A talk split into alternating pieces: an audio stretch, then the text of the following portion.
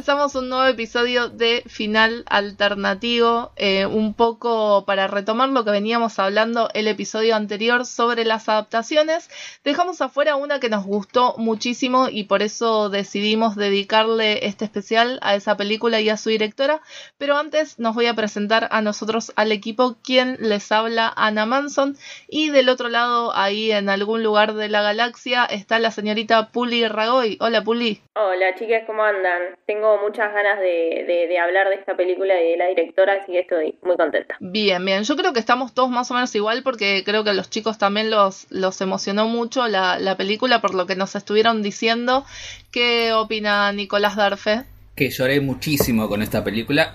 Yo igual lloro viendo como alguien pone la pava para el mate, es, lloro en todo. Pero me, es muy emotiva esta película en sí por un montón de cosas, no solo por, por la historia, sino por la representación y y la, la, cuota de personalidad que le puso esta directora. Tal cual, tal cual. Y ahora vamos a hablar un poco de eso también con el señor José Argañarás. ¿Cómo le va? José de la gente para ustedes. Hola chiques. Y estoy enojado porque no me spoilearon un libro de 150 años. No sabía que iba a llegar tanto. bueno, igual, eh, como te decía antes, sería como cuando Rachel se lo spoileó a Joey. Así que medio que no daba, no daba avisarte de nada porque estamos hablando de Mujercitas, la novela de Luisa May Alcott que adaptó Greta Gerwig al cine eh, a fines del año pasado y nos llegó a principios de este año acá a Argentina, por suerte cuando todavía teníamos salas de cine, así que algunos pudimos disfrutarlo en las salas, otros lo están disfrutando ahora en sus casas, pero es una película que hay que ver y es una película de la que hay que hablar justamente cuando hablamos de adaptaciones porque creo que es un gran exponente de lo que hablábamos el episodio pasado, ¿no? De lo que significa adaptar una historia de un formato a otro, eh, resignificarla, reactualizarla eh, y darle justamente esta impronta de autor al, al pasarla de, de, la novela a la película. Pues ya teníamos un montón de adaptaciones, pero esta en particular nos gustó muchísimo. Pensé que con este elenco de estrellas no me iba a sentir identificado para nada. Pensé que iba a ver a Timothée Chalamet como Timothée Chalamet, pero no. A los cinco minutos compré a Joe March, era Joe March y la amé a Joe. Es que Sergio la, la, llamó a Greta cuando se enteró que estaba haciendo Mujercitas y le dijo, ¿cómo que estás haciendo este proyecto y no me llamaste? Yo soy Joe March. Y, Greta Gerwig, que no la había querido incluir justamente para no repetir protagonista, porque ya había protagonizado su, su ópera prima Lady Bird, dijo, bueno, esa es la actitud de Joe March, así que evidentemente sí, este papel es para Sergio. Y también eh, eh, algo interesante para destacar de Greta y de, su equipo de, de los directores de casting es que si bien trabaja con algunas estrellas que ya son mundialmente conocidas, muchas no. Eh, Florence está explotando recién ahora. Eh, Timothy en su momento cuando hizo Lady Bird tampoco era masivamente conocido. Entonces eh, esa visión, bueno, y de Bernie también que después la vimos en Booksmart, como que la visión de Greta para, para los actores jóvenes es increíble y creo que también hay que, hay que destacarle eso. Sí, a mí me, me ha trabajado un montón de cosas en ese sentido. También, no solo de lo que hablamos de la adaptación, sino del toque que le da ella, ¿no? Se, se nota mucho y cómo actualiza un montón de, ejemplos que obviamente eh, están en el libro, pero que los hace más a esta época. Eso también está buenísimo. Mm, lo hace visualmente más bonito para ahora. Totalmente. A mí lo que me encantó es justamente cómo agarró una novela que, que es lineal, que dentro de todo es muy masiva, mucha gente la leyó, muchos de nosotros eh, formó parte de nuestras infancias y la descompuso en estas dos líneas temporales y las como las entrelazó entre sí para justamente contrastar la, la, infancia de las mujercitas con su adultez. Eh, me parece una operación espectacular de su parte y justamente algo que habla del amor que ella tiene por la historia y del laburo que le metió eh, y del trabajo en el detalle y por otro lado, esto de borrar la línea entre la realidad y la ficción, justamente para reivindicar la figura de la autora, ¿no? De, de, de Joe March como alter ego de, la autora de Luisa May Alcott, eh, con una historia que ya de por sí hace 150 años cuando se publicó ya era rupturista, ya era moderna, pero ella le agregó otro toque más que Además, sacó de conversaciones de Luisa May Alcott con, su familia, eh, sacó citas de cartas, eh, indagó en la vida de ella, como para meterle más, más allá de que la historia esté basada en la vida de ella y de sus tres hermanas y de su infancia en Massachusetts, para meterle más de, de su pensamiento, eh, de lo que pudo meter en ese momento en la historia. Y otra, lo que vos decís de la edición me pareció fascinante. O sea, a nivel técnico, el laburo de Greta y su equipo es increíble. Debía haber ganado muchos premios esta película. Pero voy más allá de eso porque creo que la impronta de la directora es la vitalidad que tiene, que transmite la historia. Yo a los cinco minutos quería saltar con Joe March. Esa, esa cosa que también me pasó con Lady Bird. Esa cosa tan vital de, de, sacarles a los actores eso que, va más allá de la pantalla, que es muy difícil de lograr, en mi punto de vista. Que, y, algo no menor es eh, el comienzo, ¿no? Eh, ahí te, te, dejo, Ana, pero quería resaltar cuando empieza que es ella misma eh, que publica, intentando que publique una historia bajo el nombre de nadie. Y ha pasado muchas veces en la historia donde las mujeres tuvieron que cambiarse de nombre o ponerse nombre de varones para que logren que publiquen algo, un libro, una, un escrito en un diario, en una revista, porque eh, cuando empieza lo vemos, todo cuando va ella a, a ese lugar para que impriman o, le, le, pasen la novela que se tenga son todos tipos los que están ahí, están todos con las patas arriba, ¿viste? Y encima el que se lo lee también, que es el editor, se le, le va riendo mientras va leyendo, le va tachando las últimas hojas. Entonces está buenísimo ese inicio de, bueno, mirá que en esta época era así, ¿eh? si alguien quería resaltar tenía que poner u otro nombre, o, o sin nombre, o un nombre de varón. Tal cual, está bárbaro porque eso te sienta el tono de la historia y además esto que vos decís, Nico, sin ir más lejos, eh, la autora misma tuvo que hacer eso, tuvo que publicar bajo un seudónimo para hablar de los temas de los que ella quería hablar, pero bueno, cuando tuvo que vender su novela, eh, hacer compromisos con la industria, tuvo que escribir sobre lo que sus lectores querían leer. Sí, eh, yo creo que mm, eso es una de las partes más importantes o las, o las que al menos yo más destaco de la película.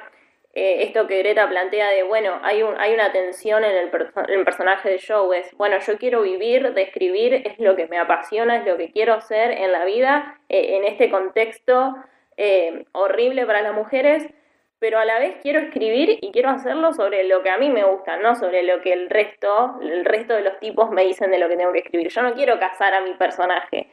Y a la vez es como, bueno, pero si no lo caso no publico mi libro y por lo tanto no puedo, no puedo vivir, digamos. Entonces, e, esta tensión que va, que va durante toda la película me parece súper súper, súper interesante. Y una tensión que también va de la mano del arte, porque todas las hermanas tienen algo de artístico dentro de ella, lo decíamos antes, ¿no? Alguien pinta, otra escribe, otra toca el piano, hace música, otra quiere actuar. Entonces, esta salida, que es la, el arte en este caso, eh, lo muestran como una forma de salida para, para la mujer. De hecho, en un momento hasta se ríe el, personaje de Mary Streep cuando le dice que, que, quiere ser mujer y quiere resaltar. Dice, no, la única forma acá tenés que ser actriz o manejar un burdel le dice. O sea, hay como ella misma te sitúa en... O, casarte bien. Claro, porque lo que ella decía es, mira, acá para ser mujer y salir adelante tenés que casarte con alguien rico, no, no hay otra vuelta que darle. Y si no, ser actriz o manejar un burdel. Entonces, me, encanta que en estos detalles va asentando cómo era la época.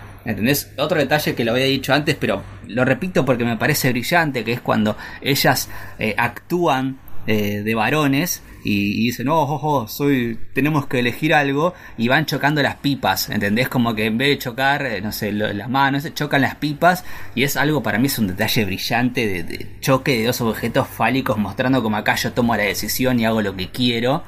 Eh, y encima ellas actuando de varones para que les den bola, entonces, entonces me parece estos detalles que son puramente de Greta, fueron como unas cosas que le sumaron un millón de puntos. Tal cual. Y esto que vos decías también al principio, cuando el editor acepta la historia de ella y le dice tu, tu personaje, tu protagonista, si es mujer, tiene que estar casada para el final de la historia. O muerta, no importa, es lo mismo, pero una cosa o la otra. Eh, me parece que eso es maravilloso como sienta el tono y cómo también un poco eh, Greta se, se, ríe y se ve representada en esta historia, ¿no? Como autora y como alguien a la, a la que 150 años después le está pasando más o menos lo mismo en otra industria.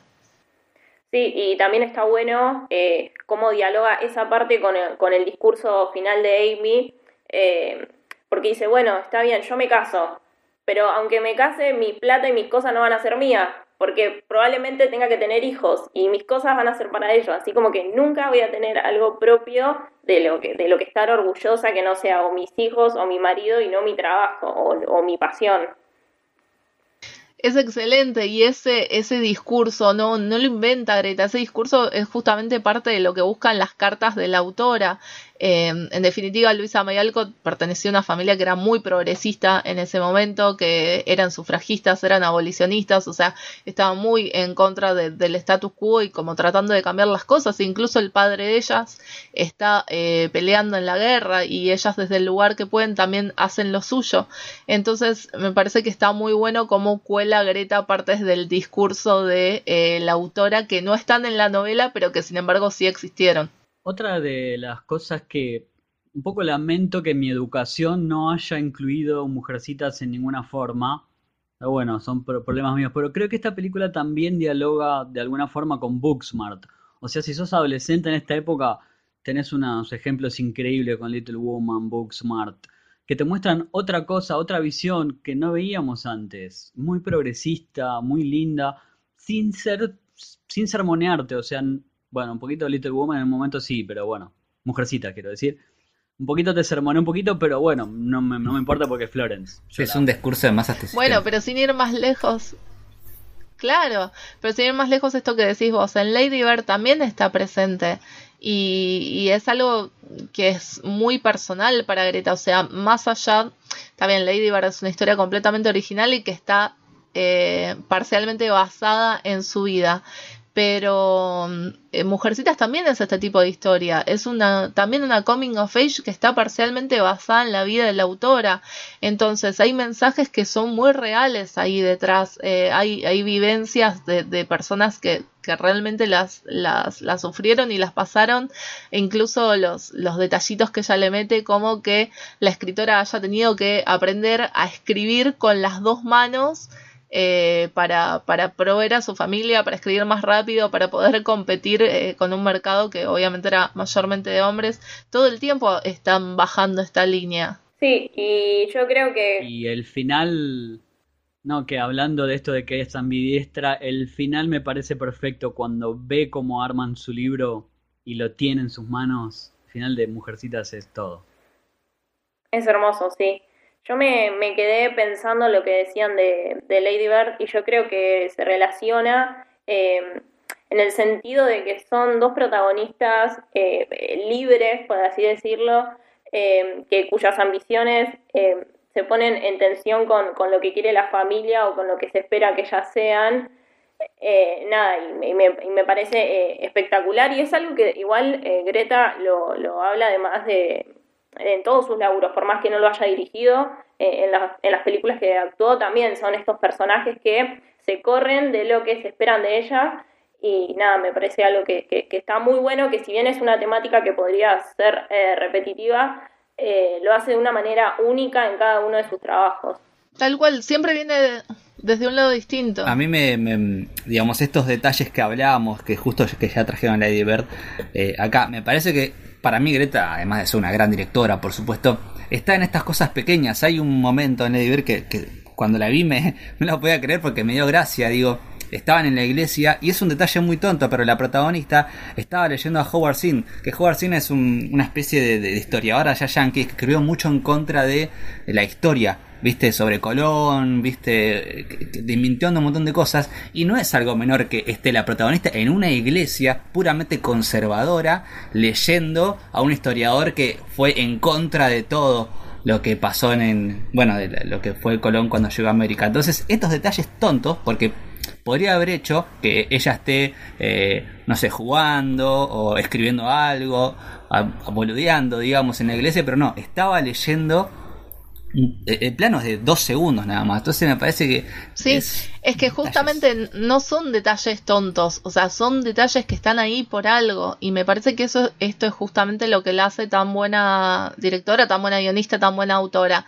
Que todo lo que ella pone en la película está ahí por algo. Y creo que también viendo Mujercitas eh, empezás a descubrir todos estos detalles. Yo anoche la pude ver por tercera vez y es increíble lo que me conmovió y la cantidad de detalles que no había eh, visto en las dos primeras veces y eso me parece que habla muy bien de su laburo. Sin duda volver a ver eh, Lady Bird también va a hacer descubrir un montón de estas cosas y sin ir más lejos Frances Ha también que hablábamos antes que ella fue co-guionista que la dirigió Noah Baumbach que fue también una de sus, de sus experiencias antes de ser directora y que de alguna manera también es una coming of age distinta, desde otro lado, en otra etapa de la vida. Me queda solamente un detalle más de Mujercitas antes de pasar a Frances Ha, que confieso que todavía no llegué.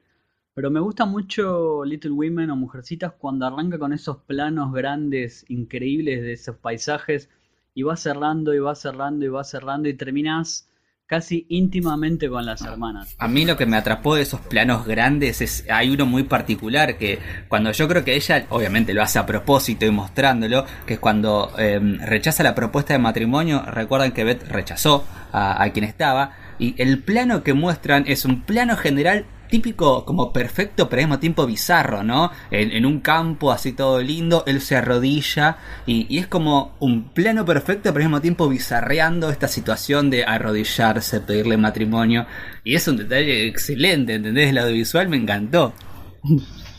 Yo decís vos, sí. Claro, cuando le dice no. Y también algo que no sé si no, mencionamos es eh, lo que hace Greta de, bueno, yo voy a reivindicar algunos personajes, los voy a poner en la pantalla, pero no los voy a juzgar. Eso me parece increíble que quizás no pasaba tanto con las versiones anteriores, que, que, Amy era la villana y que todos teníamos que odiar a Amy. Y acá no, te, te la presenta y te dice, yo no juzgo, ellos son así, está en cuestión de ustedes de empatizar más con uno o con otro, que es lógico que pase, pero no juzga a ningún personaje. Totalmente, Puli. Y en ese sentido, me parece que Greta entendió bárbaro el personaje de Amy, que es algo que las otras adaptaciones no hacían, que siempre lo dejaban de lado o como decís vos, la ponían simplemente a antagonizar con la hermana. Acá la relación fraternal entre ellas dos pasa a un primer lugar. Amy toma mucho más protagonismo y justamente no la está juzgando en ningún momento y no la está tomando simplemente como este personaje que es eh, el arquetipo de la vanidosa o de la caprichosa. Es mucho más que eso y, y se nota, creo que de todos los personajes es la que más se nota su evolución durante toda la película y su contraste justamente entre estas dos líneas temporales de cuando era más chica y cuando es un poco más grande. A mí Amy siempre fue un personaje que me gustó muchísimo y creo que acá se le hizo justicia. Otra de las cosas que me gustó mucho es esta cosa metatextual del final cuando agrega a último momento a este crítico francés que después estuve, como vos decís, Ana, que le, obligaron escribir esto. Y Greta juega con eso. O sea, te das todo el tiempo cuenta que no se está tomando en serio a ese, ese tipo, a ese personaje. Lo que pasa es que ya de por sí, en la novela original, medio que lo de casarla con, no casarla con Lori, casarla con un profesor, casarla con quien a ella se le cantaba, fue un poco en señal de protesta, de bueno, voy a escribir lo que ustedes quieren, pero lo voy a escribir como yo quiero. y, y acá también eh, hizo este, Greta también hizo esto de ponerle como otra, darle otra relación a, a Joe con con el profesor y, me parece que está buenísimo. Creo que todas las operaciones que hizo Greta como para ponerle su impronta a la historia sin alterar la esencia, porque ese, ese es el gran desafío, ¿no? ¿Cómo haces para reinterpretar una historia así, para modernizarla y sin embargo respetar el, libro? Es, espectacular lo que logra. Para mí la, mayor habilidad que veo que tiene Greta en este caso cuando, cuando escribe, cuando dirige, es esto de lo que comentábamos antes de presentar los personajes de la manera eh, lo más objetiva posible y que vos tomes la decisión. Digamos, a, mí el recuerdo de Lady Bird, de Lady cuando, eh, no sé, por ejemplo, el personaje de Jenna, que es como la, compañera, que es la típica eh, en la escuela, que es la, más linda, la más eh, la que todos quieren tener de amiga, la que diríamos porrista, ¿no? En las películas yankee, eh, que es como para odiar esos personajes, ella como que no te la hace odiar, te hace que diga, bueno, es alguien más de la escuela, nada más. Entonces como que dice, bueno, saquen sus conclusiones. Esto es así, y creo que lo hace con casi todos los personajes que ya presenta en pantalla. Sí, y me hiciste acordar esto que decía Josi de que mm, cómo es esa energía que transmiten los personajes, ¿no? Como cuando entran las hermanas March en pantalla es como un torbellino. O sea, es impresionante cómo las presenta y cómo va manejando también esas, esas escenas con tantos personajes y con tantos diálogos y, y que de repente vos también veas el contraste entre eh, lo que es la casa de Lori eh, de, bueno, del señor Lawrence, que es, es toda este, sobria y, y, siempre están estudiando y siempre están en silencio, y de repente llegan ellas y llega la alegría, y, y esto no, no te lo dice tampoco en ningún momento, o sea, en ningún momento está explícito, te lo deja para que vos lo interpretes. A mí me encantó de muchas formas Little Women derecho a lo mejor que vi hace mucho tiempo. Otra cosa que quiero marcar es que a esta altura, para mí, y me la juego con de todo, Greta y Jersey pueden llegar a ser una pareja de actor-director a la altura de, un, de los grandes. Eh. Si seguimos así, meten una, una buena más, te digo, una Scorsese de Niro, no sé, pero por ese lado. Es que ya con estas dos van por ese camino. Que es una actriz increíble ella. ya lo, lo demostró. Parte muy de. Cuando Lady Bird la hizo muy de joven, ¿no? Tenía veintipico. Recién comenzó a los 20, la verdad que no me acuerdo la exacta, pero eh, si yo eh, justo estaba viendo que en una entrevista tenía casi 24 cuando presentó Mujercitas. O sea, Lady Bird, que debe tener 3, 4 años, debe andar por ahí. Bueno, está inventada alguien de escuela, así que tiene sentido. Eh, pero me, me encantó que me encantó las dos películas que hizo él. No pude ver la otra, pero me parece que, que se nota mucho la visión que ella le da y lo diferente que quiere hacer a, a todo. Porque la, la película Lady Bird eh, digamos, dentro del género se pueden ver un montón de ese estilo, pero la mano que le puso ella me pareció brillante. Creo que lo único que me queda por decir de Mujercitas es que me hubiera gustado mucho ver a Laurie Metcalf, que era la madre de Lady Bird, que en esa relación que tenía con la con Sherja me pareció fantástica. Y con Laura Dern está bien, pero todo el tiempo pensaba, pucha, Laurie Metcalf hubiera sido mucho mejor en este papel. No, no estoy de acuerdo. Yo a Laura Dern la banco muchísimo y me parece que como Marmy es espectacular. O sea, siento que encaja perfecto con, con el recuerdo que yo tengo del libro y me pasa un poco eso, ¿no? Lo que te decía de cómo, cómo hizo, todavía estoy tratando de comprender cómo hizo para eh, reactualizarlo tanto y, y mantener esa esencia. Por eso digo, es mía personal que a mí me pareció que el personaje de ella, en mi opinión, es el más flojo. ¿Puli? Eh, yo estoy de, tu lado, Ana. A mí, igual a mí, Laura Dern aparece en pantalla y a mí ya me compra, o sea, no tiene que hacer mucho para que esté de su equipo.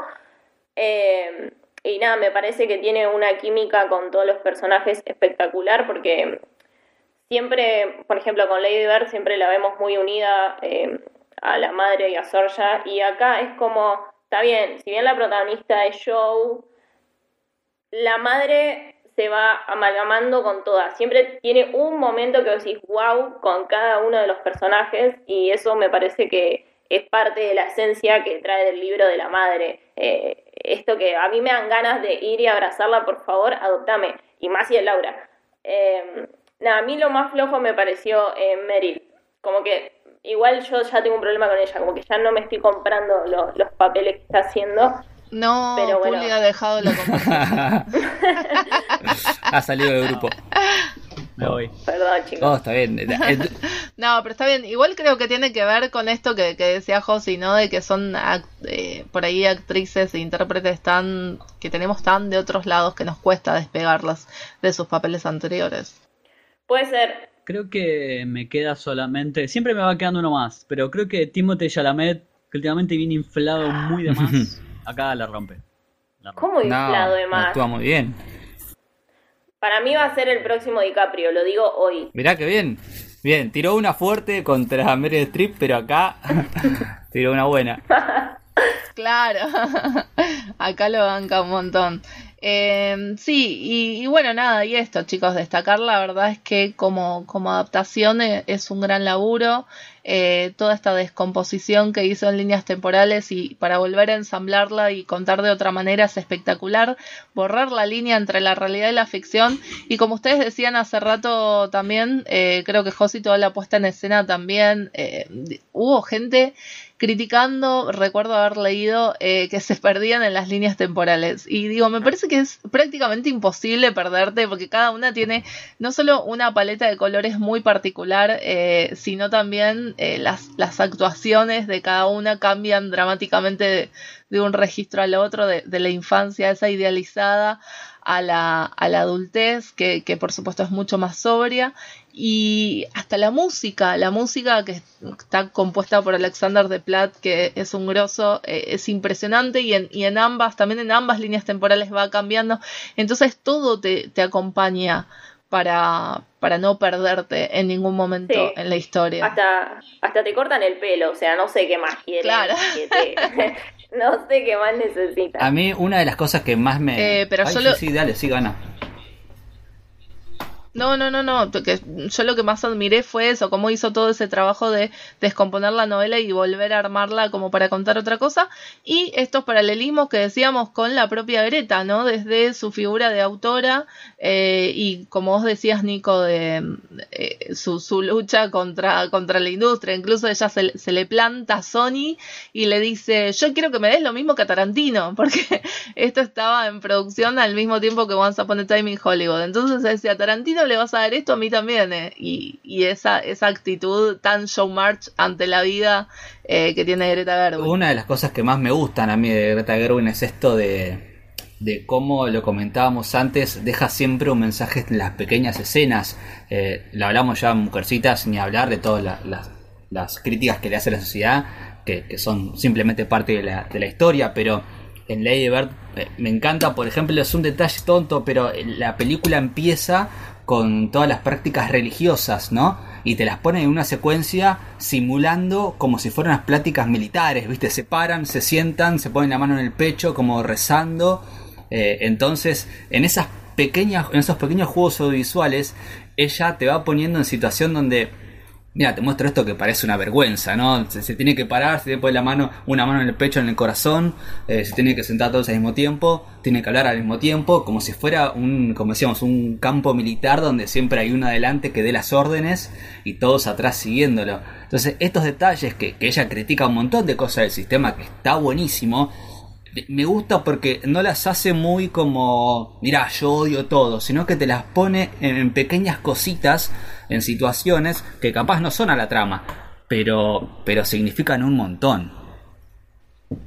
Claro, pero lo que decíamos antes, para que vos las interpretes. Claro, e incluso el plot twist que, tiene de ir de, cuando se pone novia y, el chico eh, es gay, en realidad, y mostrando cómo en una sociedad así súper católica, el o sea, el tipo se...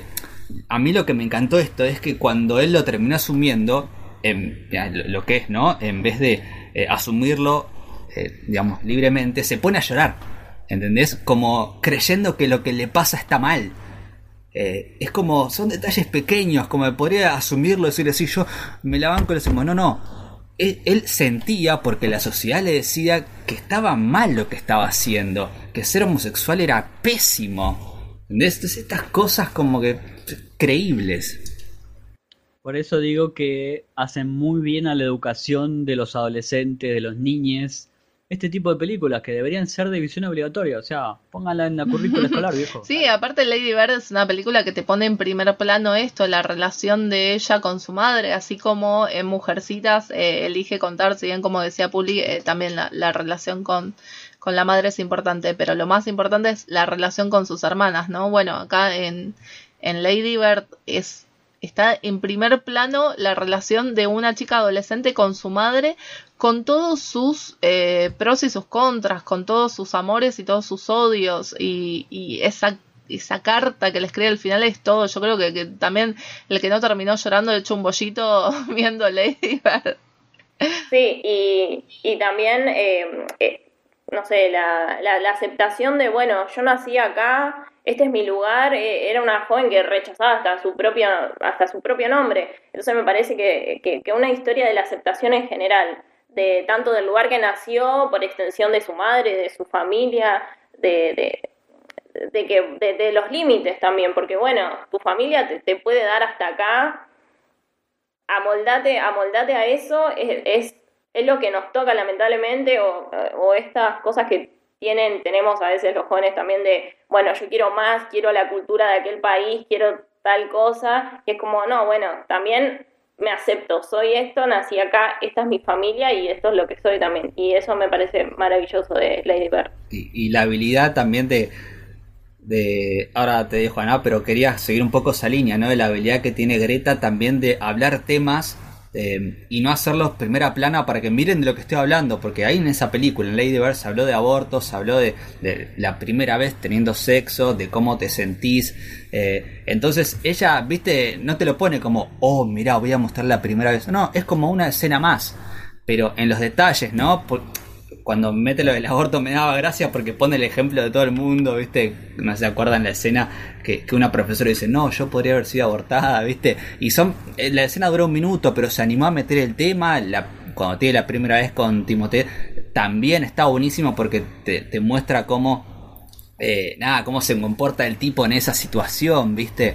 Eh, no, se queda así sentado como si nada. Y listo, che, ya terminé yo, si no te jode, andate, ¿viste? Y, son situaciones donde capaz en una película general te lo muestran como miren esto, qué mal que hace el tipo. Acá es una escena más y vos inconscientemente te das cuenta que es una vergüenza lo que hizo.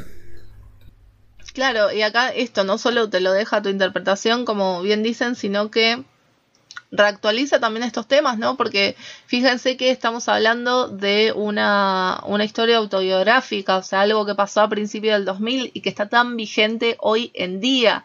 Entonces, ella ya había podido hacer eso con 20 años de diferencia, o sea, y ahora lo vuelve a hacer con 150 años de diferencia entre la historia original de Mujercitas y, y, su adaptación.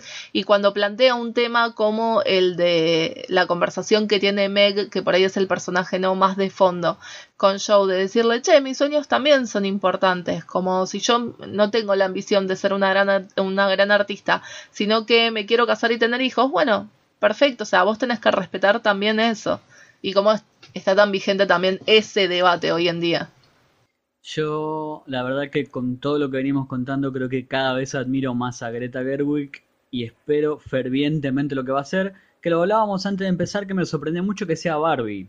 Vos, Ana, me dijiste que perfecto. Yo la verdad que no entiendo. Le pongo muchísimas fichas porque, a ver, justamente me parece que si hay alguien que puede reinterpretar la historia de Barbie como darle este toque moderno y, decir algo relevante hoy en día, justamente Greta Gerwig. Sí, claramente. está Margot, ¿no? Como protagonista. Sí, sí, para mí es ella la. Y, iba a estar. Sí, iba a estar Amy Schumer en un momento, pero bueno, se bajó y, ahora es, es Margot Robbie. Pero no hay mucho, mucha info y bueno, obviamente en el estado que está la industria en este momento no la va a ver tampoco. Pero, pero sí, eh, podemos irnos también un poquito más para atrás y, y recomendarles que vean Frances Ha porque si bien no la dirige Greta Gerwig, como decíamos, ella la, coescribió y, la dirigió Noah Baumbach, que, ahora es su marido. Em, pero en ese momento, cuando empezaron a, a laburar juntos, Greta venía del mumblecore, ¿no? Como de este subgénero indie de eh, también historias cotidianas y actuaciones naturalistas. Creo que el estilo de Greta bebe mucho de ahí. Y en Francis Ha Em, como decíamos hace un rato con Puli, me parece que también es una coming of age desde otro lado, porque es una historia de alguien que está empezando a encontrarse, sin embargo, a los 20 largos, ¿no? O sea, a diferencia de estas historias de adolescentes que están atravesando una de las etapas más importantes de, de su vida, una, una etapa de transición, acá ya es la historia de una adulta que no logra encontrarse y que no logra como reconciliarse consigo misma y con los demás y todos siguen su vida y ella está estancada y no sabe qué hacer. Em, creo que es una historia con la que mucha gente se puede identificar, tanto hombres como mujeres, y también es una historia sobre la amistad, porque creo que nunca vi retratada la amistad femenina como en Francis Ha. Greta tiene un monólogo en una parte, chicos, que es la gloria. Me, me tienta, me tienta como la... A, mí, me, ya hablando de, ella, me tienta mucho también la versión que va a ser de Barbie, ¿eh? ¿qué quieren que les diga? Eh, me, entusiasma mucho porque como... Nada, veníamos viendo primero, ¿no? Ella comenzando así independientemente, ¿no? Sola trabajando en Lady Bird adolescentes, ahora en Mujercitas es una, una propuesta casi también de adolescentes y después ya casi de adultas, pero imagino que esta, que esta visión que va a tener de Barbie digo, por lo que pienso, creo, va a ser alguien adulto, no es que va a ser Barbie adolescente, imagino, creo yo. Entonces, quisiera ver esa, esa, esa cuota de detalle como que tiene ella, esa visión sobre, bueno, qué, qué onda eh, una mujer adulta en esta época, ¿entendés? Eh, me, me, tienta mucho ver esa parte. Ya jugó con la juventud, ya jugó con, con, este paso de la adolescencia a la adultez y ahora quiero ver esta propuesta que me entusiasma un montón. Sí, además eh, es un icono Barbie. Bueno, ese ha sido más o menos nuestro repaso por la breve pero interesantísima carrera de Greta Gerwig, su adaptación de Mujercitas que creímos que creímos que merecía un especial aparte porque realmente es una de las mejores, de las que más nos gustó en este último tiempo. Su ópera prima Lady Bird y su laburo anterior que se los recomendamos mucho, vayan a verlo, su trabajo tanto como actriz como guionista, eh, como directora, es una gran fuerza nueva dentro de Hollywood y esperamos ver mucho más de ella eh, a corto plazo. Los dejamos por ahora con esto. Después nos cuentan en las redes sociales qué les pareció, si pudieron verlas o si van a verlas. Y eh, nos pueden hablar en Twitter como arroba final podcast y en Instagram como arroba final alternativo. Muchas gracias y hasta la próxima. Chao, chao.